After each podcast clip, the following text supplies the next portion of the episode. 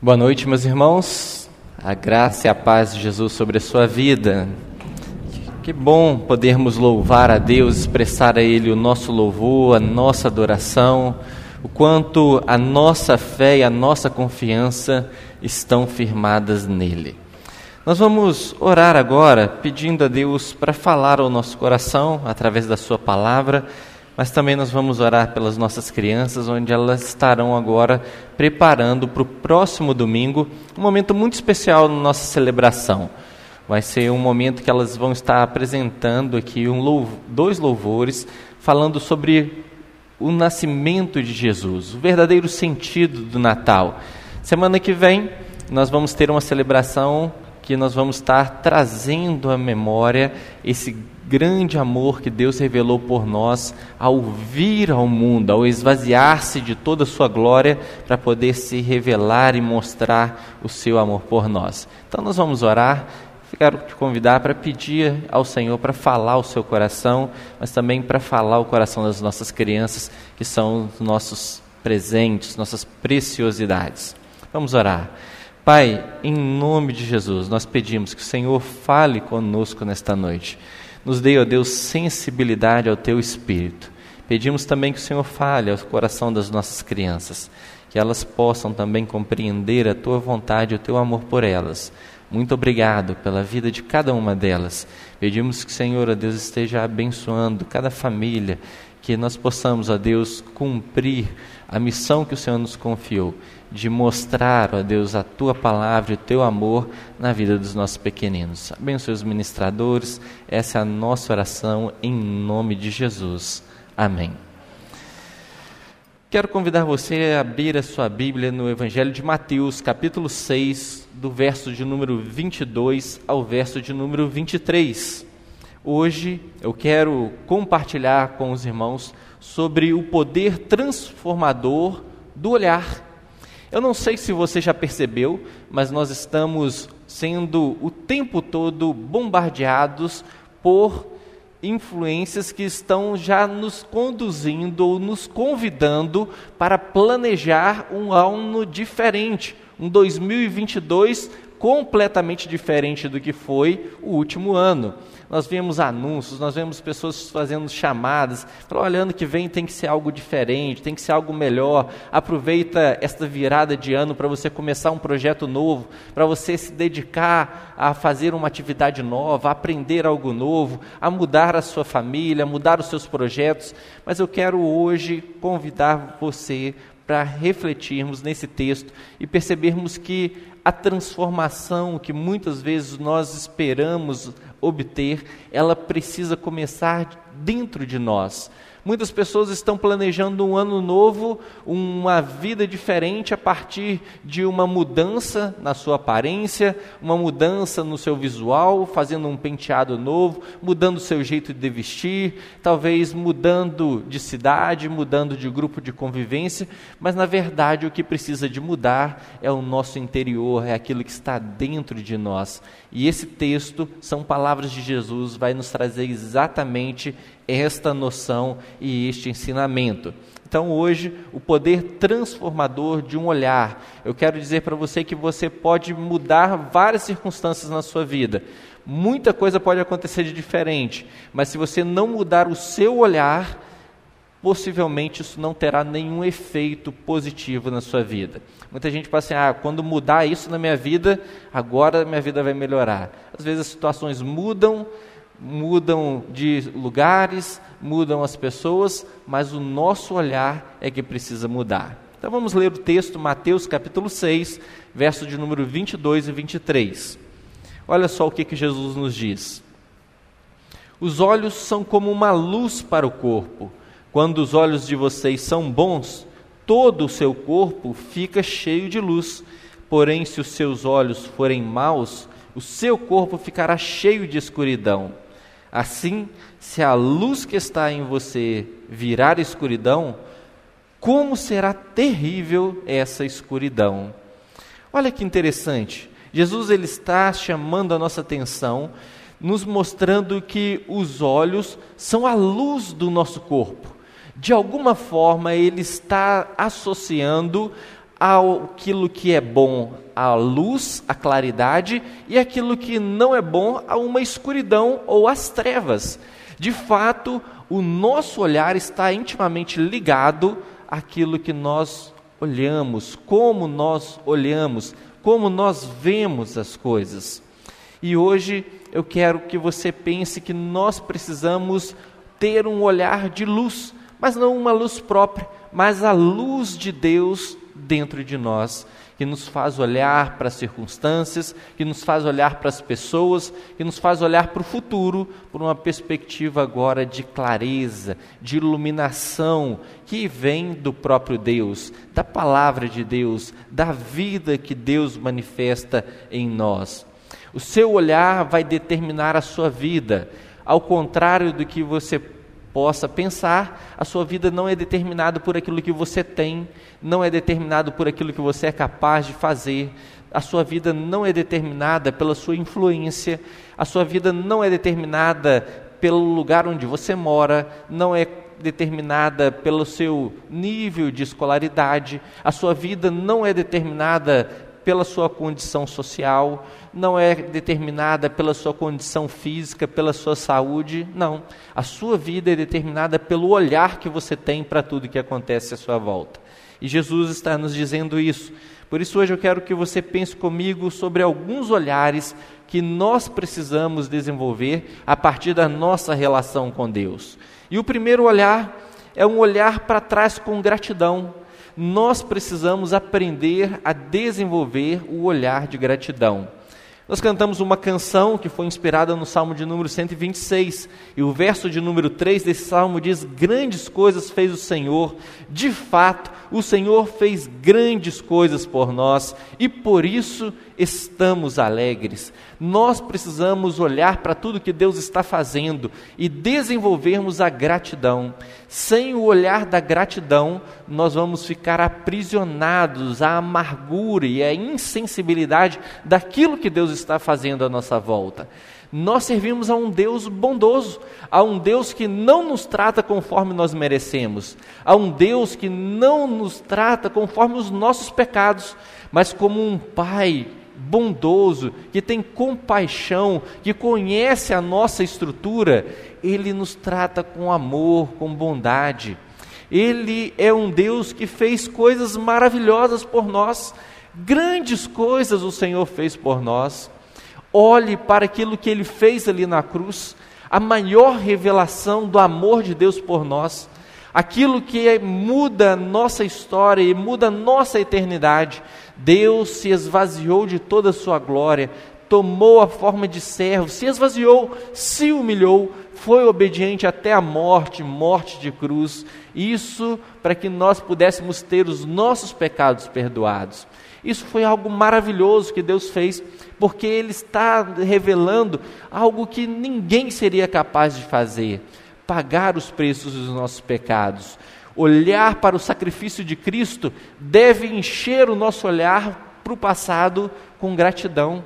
Nós precisamos aprender a olhar para aquilo que já aconteceu e reconhecer a bondade de Deus sobre as nossas vidas. Precisamos perceber a ação divina naquilo que nós não tínhamos condições de fazer. Quantos livramentos, Quantas situações que nós experimentamos em que nitidamente Deus colocou uma pessoa diante da nossa vida para nos abençoar. Quantas situações que nós não tínhamos o que fazer e Deus abriu uma porta para nos conduzir. Quantas vezes nós estávamos passando por enfermidades e o Senhor nos curou. Quantas vezes nós não sabíamos como lidar com situações, com problemas, e Deus derramou a sua graça sobre nós e nos abençoou, e deu sabedoria, e nos deu aquilo que nós precisávamos. Eu tenho certeza que se você olhar para trás, para o seu passado, você vai perceber a mão de Deus sobre a sua vida em muitos momentos. Tem tantos momentos que você não tem explicação você não consegue expressar ou explicar como aquilo aconteceu.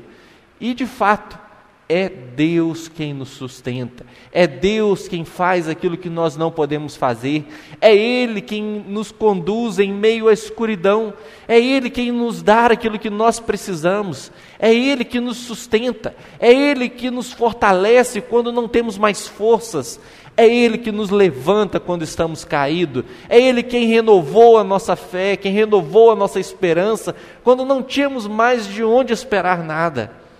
Foi o Senhor quem fez grandes coisas. Por isso nós precisamos aprender a olhar para trás com gratidão.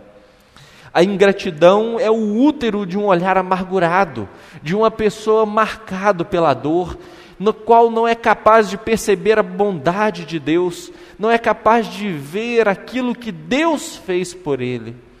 A amargura é capaz de nos afastar da graça divina. É isto que a palavra de Deus nos diz. Cuidado para que nenhuma raiz de amargura possa brotar no seu coração e vindo a contaminar você e a outras pessoas e também te afastando da graça de Deus. A amargura nos impede de perceber que Deus está presente, que Deus está agindo, que Deus está fazendo algo por nós, que Deus está nos guardando, que Deus está nos protegendo. A amargura torna o nosso olhar numa escuridão, incapaz de perceber aquilo que o Senhor está fazendo. Nós não temos o costume de agradecer, humanamente falando, o natural é nós reclamarmos, não agradecermos.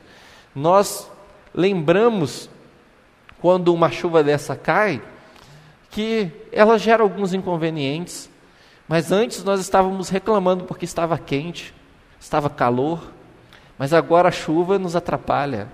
A chuva é, é um problema para a gente sair, a chuva é um problema para um monte de coisa.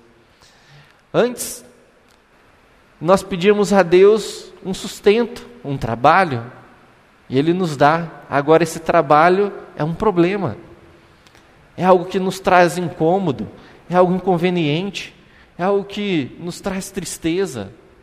Por que nós não podemos agradecer? Agradeça.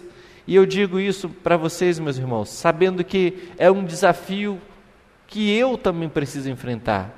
Nós temos uma tendência natural de não reconhecermos, de não agradecermos. E nós precisamos mudar este olhar, olhar com gratidão para o passado, para trás, olhar para trás e reconhecer a bondade de Deus. Um segundo olhar que nós precisamos ter é olhar para os lados com amor. Olhar para os lados significa olhar para as pessoas que estão à nossa volta. Que desafio ter este olhar, o olhar que Jesus tinha. A Bíblia diz que quando Jesus olhava para as pessoas, ele tinha compaixão delas, ele era capaz de se compadecer, ele percebia que aquelas pessoas estavam perdidas, andando de um lado para o outro. A expressão ou a figura que ele usa eram de pessoas que, como ovelhas, não tem alguém que os conduzisse, que cuidasse, que olhasse por elas. Muitas vezes nós estamos rodeados por pessoas, estamos cercados de pessoas, mas o nosso olhar para com essas pessoas não tem sido um olhar de amor, um olhar de compaixão. A pergunta que Deus fez lá em Gênesis 4, verso de número 9 a Caim, eu acredito que é uma pergunta que Deus faz a cada um de nós todos os dias. Ele diz: Onde está o seu irmão? Onde está o seu irmão? Esta pergunta revela-nos também a responsabilidade que todos nós temos de olhar sim um para o outro, de expressar o amor de Deus àquelas pessoas que estão à nossa volta. Muitas vezes o nosso olhar para com o outro tem sido um olhar apenas de condenação, de julgamento, de desprezo, de indiferença, mas nós precisamos olhar para as pessoas com o olhar que Cristo olhou para nós. Este é um desafio enorme. Nós precisamos olhar para as pessoas não como um inconveniente, não como alguém que nos traz perturbação, mas como alguém que precisa da graça de Deus, alguém que precisa conhecer o amor de Deus através da minha vida através da sua vida? Onde está o seu irmão? É a pergunta que nós precisamos responder a Deus.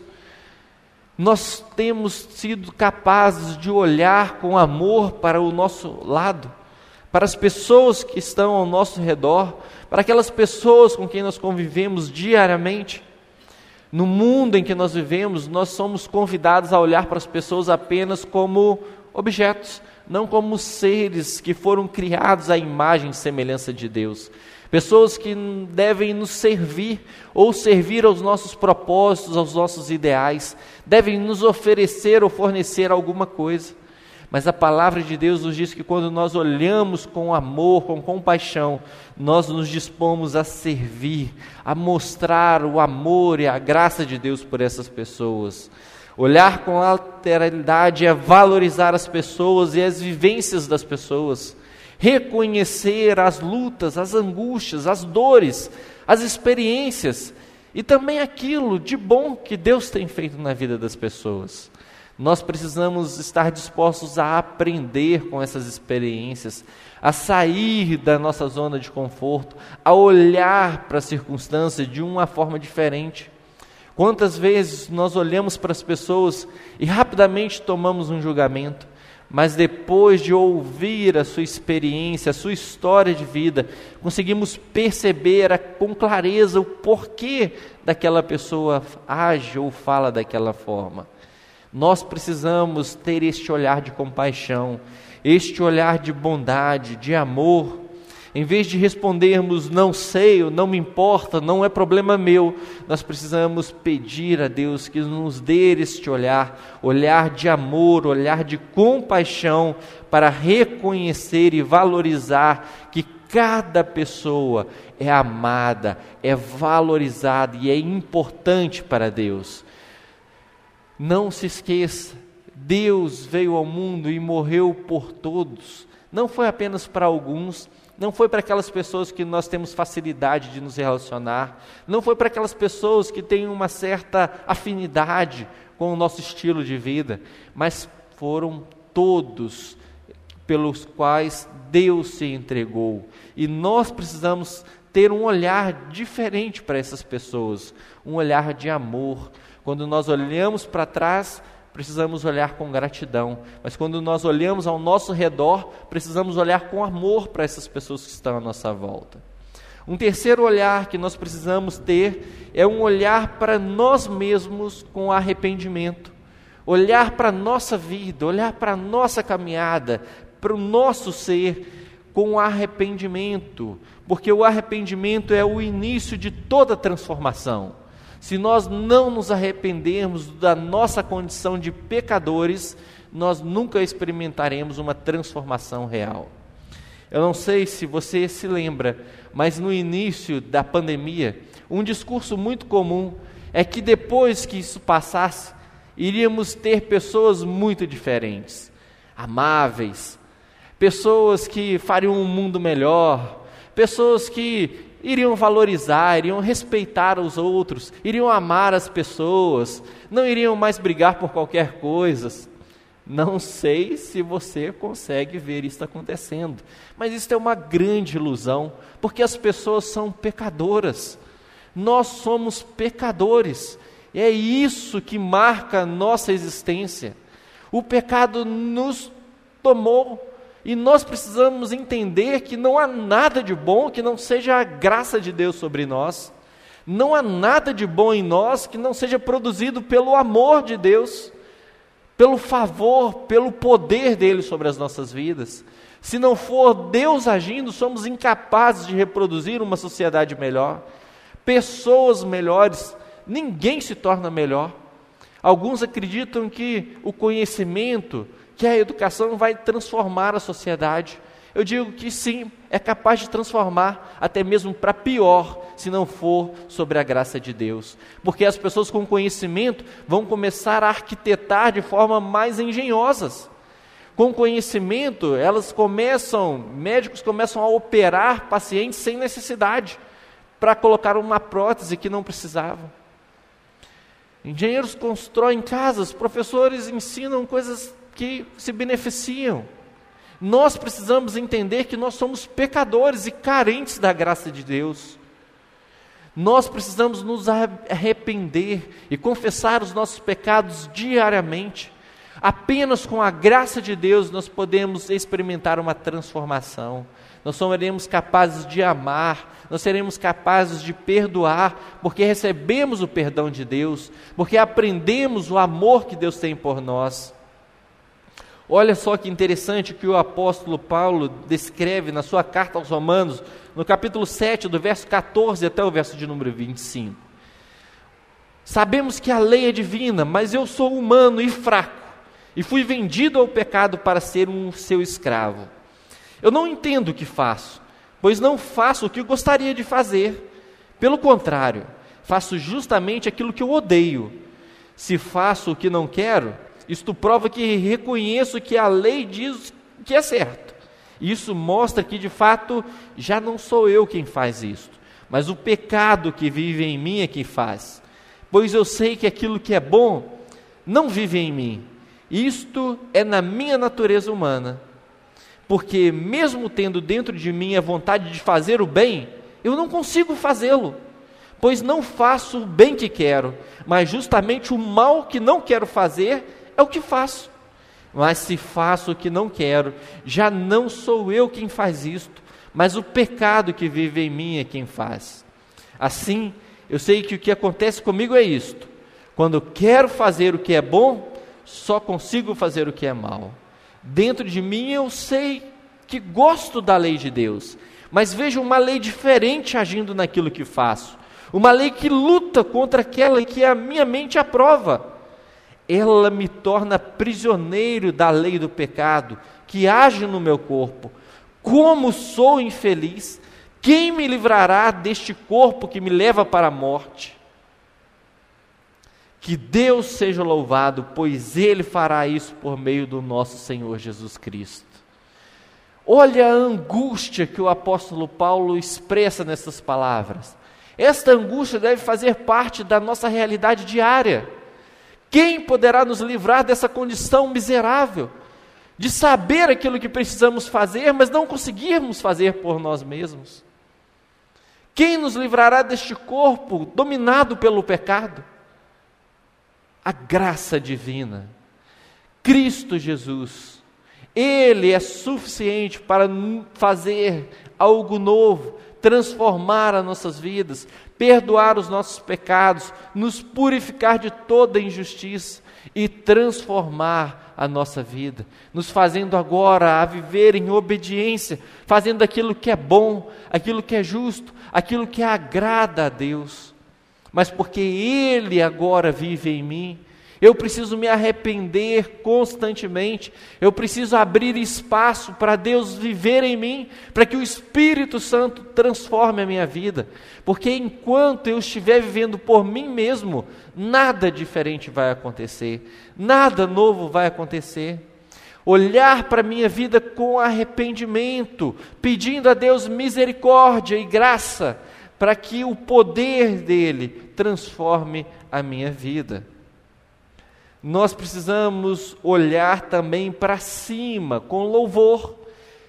Precisamos olhar para cima reconhecendo o poder de Deus. Nós vivemos num tempo em que a pressão e o mundo nos induzem a um olhar para baixo, de um olhar de cansaço, de pessoas que andam prostradas. Mas Deus nos chama a olhar para Ele olhar para o alto, olhar para o seu poder, para a sua grandeza. O salmista, no Salmo de número 9, verso de número 1 e 2, diz: O mundo nos pressiona.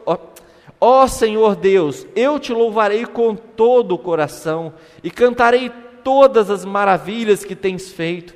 Por causa de ti, eu me alegrarei e ficarei feliz.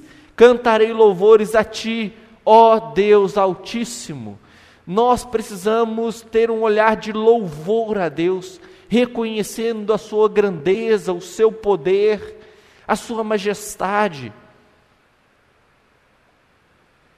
Quem pode compreender as coisas que Deus criou? Os pensamentos deles são maiores que os nossos. Quem pode esquadrinhar a mente de Deus? Quando nós abrimos o nosso olhar para o alto, em forma de louvor, nós abrimos espaço também para uma renovação interior. Alguns dias atrás, conversando com uma pessoa, ela me perguntou: Glaucio, você ouve outras músicas sem ser louvores? Eu falei: ah, de vez em quando até ouço, mas eu dou prioridade para ouvir louvores, porque eu não ouço nenhum louvor que fala assim: ah, que vida miserável, ah, como está difícil, ah, não tem mais jeito.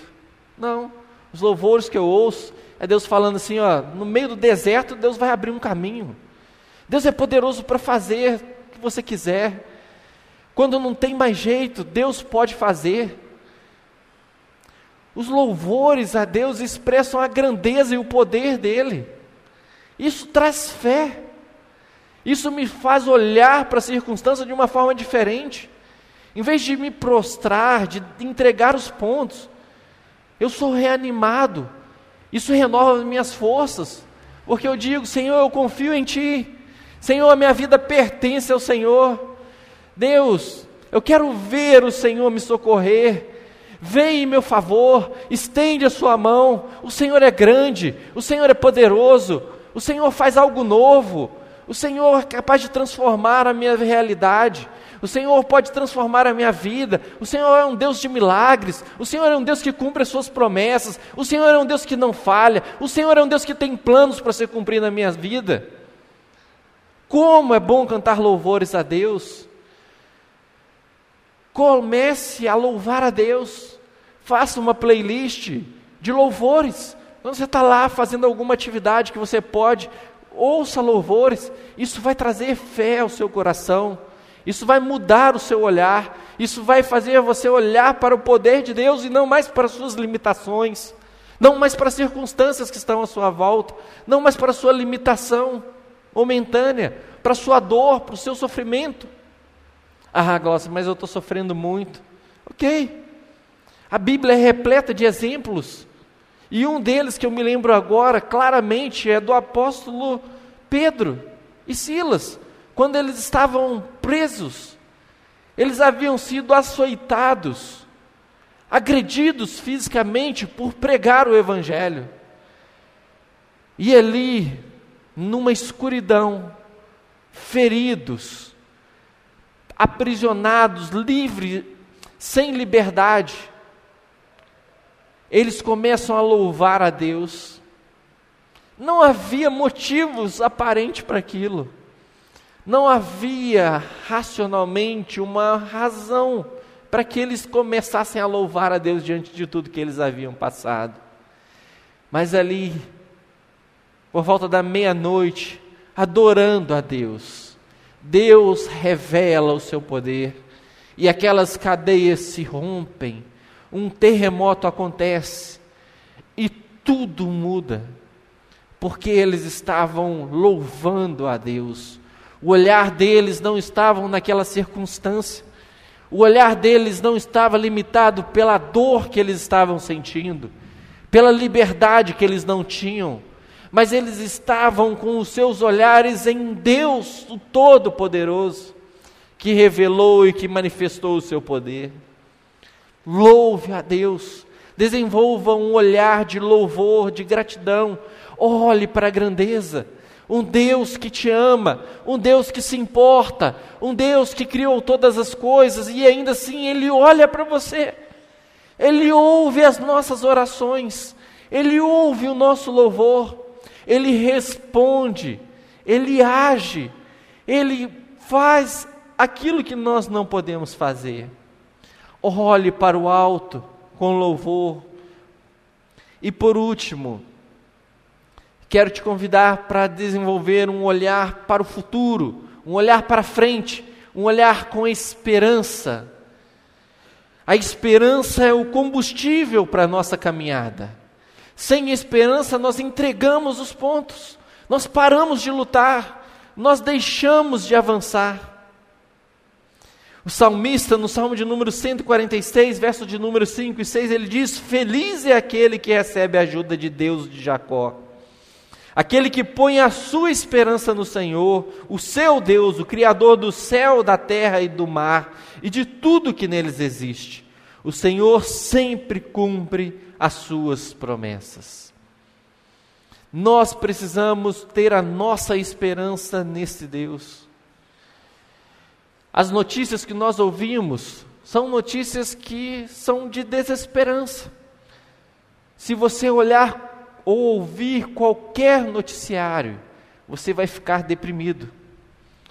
Porque notícias de esperança não dão ibope, não chamam a atenção das pessoas. Mas as notícias de calamidades, de tragédias, de morte, de desesperança, essas sim são ditas aos quatro ventos. Isso vai bombardeando o nosso coração, a nossa fé. Nós começamos a ficar doentes, nós começamos a perder a esperança e a confiança de que Deus é o nosso socorro, de que a nossa vida pertence a Deus, de que o nosso futuro não está determinado por essas circunstâncias, de que o nosso futuro ele foi determinado por Deus que nos criou, por aquilo que Cristo fez na cruz, pelos, pela morte, pela ressurreição dele. Por isso nós podemos olhar para o futuro com esperança.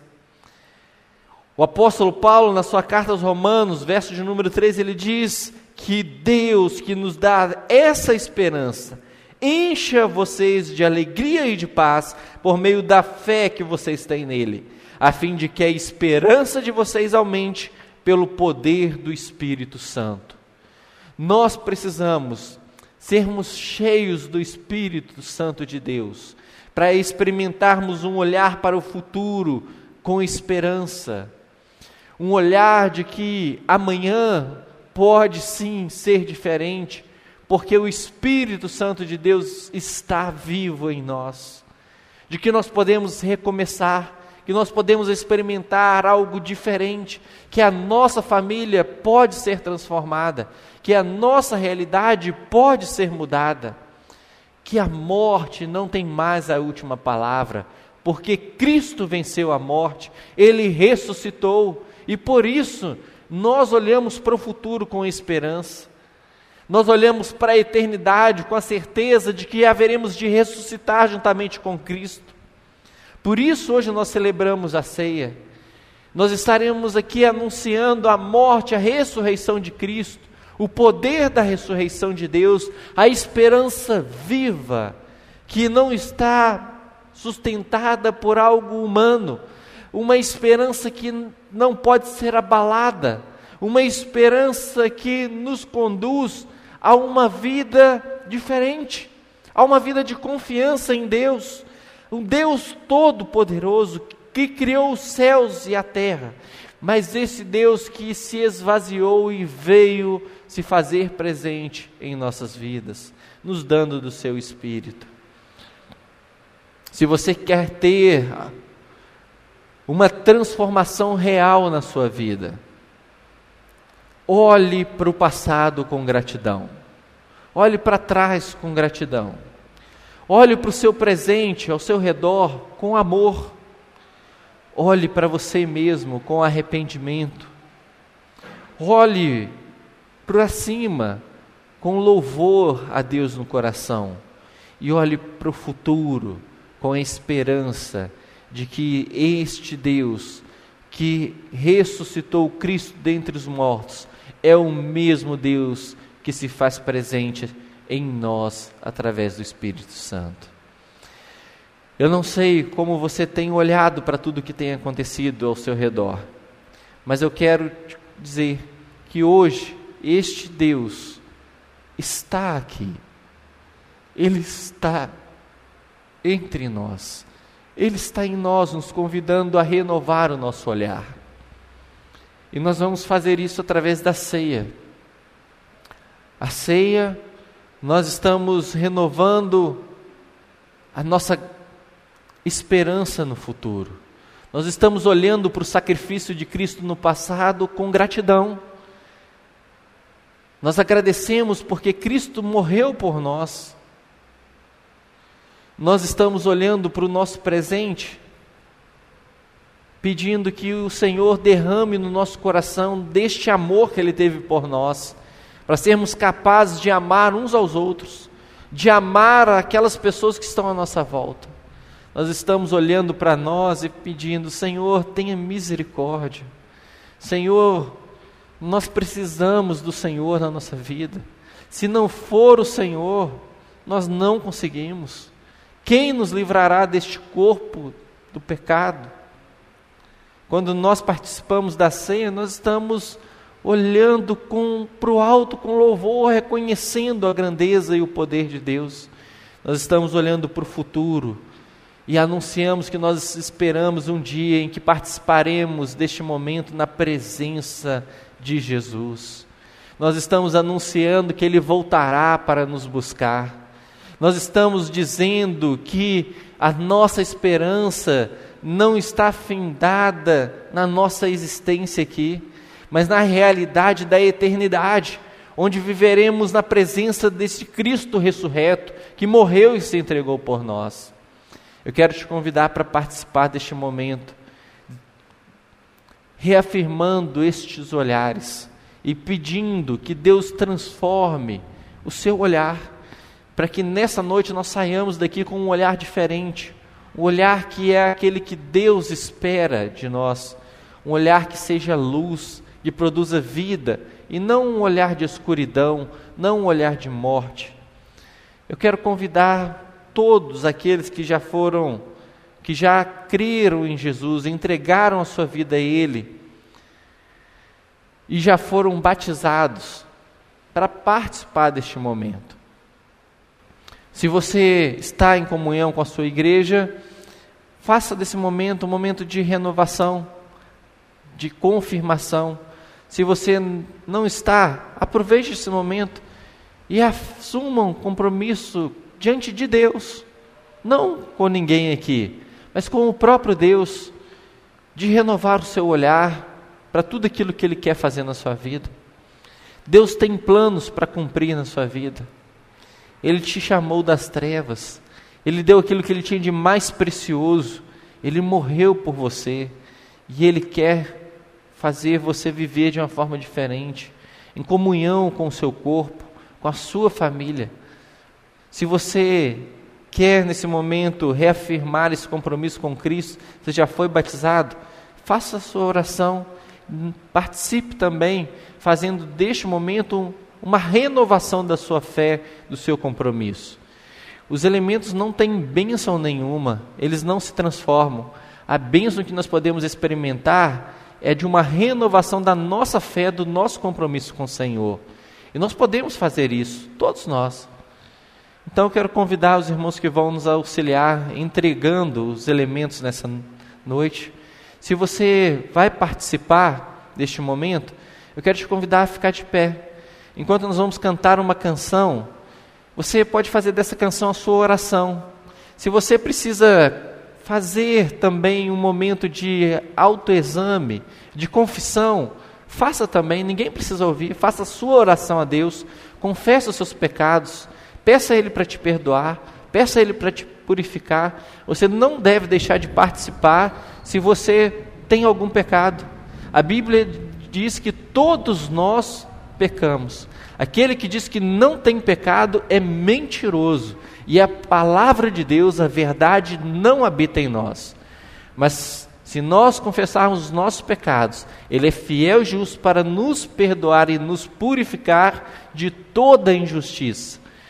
Cristo já sofreu por nós. Você pode sim confessar neste momento o seu pecado e também participar e celebrar desse momento, renovando o seu olhar, a sua vida com Deus, pedindo Ele que transforme a sua vida, o seu olhar para aquilo que está acontecendo ao seu redor.